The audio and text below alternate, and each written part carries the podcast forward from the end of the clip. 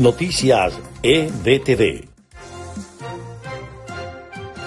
Estas son las noticias más importantes de Venezuela, Estados Unidos y el mundo a esta hora. El Centro para una Sociedad Libre y Segura advierte que una nueva ola socialista y autoritaria está surgiendo en la región en 2022, en especial a países como Venezuela, Cuba y Nicaragua.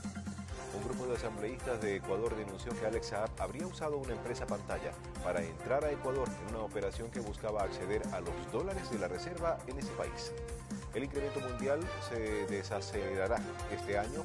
A la situación podría empeorar por el impacto de la variante Omicron de coronavirus que se propaga como regalo de pólvora, acentuando la escasez de mano de obra y los problemas logísticos, advirtió el martes el Banco Mundial principal epidemiólogo asesor de la Casa Blanca, Anthony Fauci, denunció este martes ante el Senado haber recibido amenazas de muerte por lo que, según él, son las mentiras que los republicanos vierten en su contra y reveló el arresto de un hombre que quiso asesinarlo semanas atrás.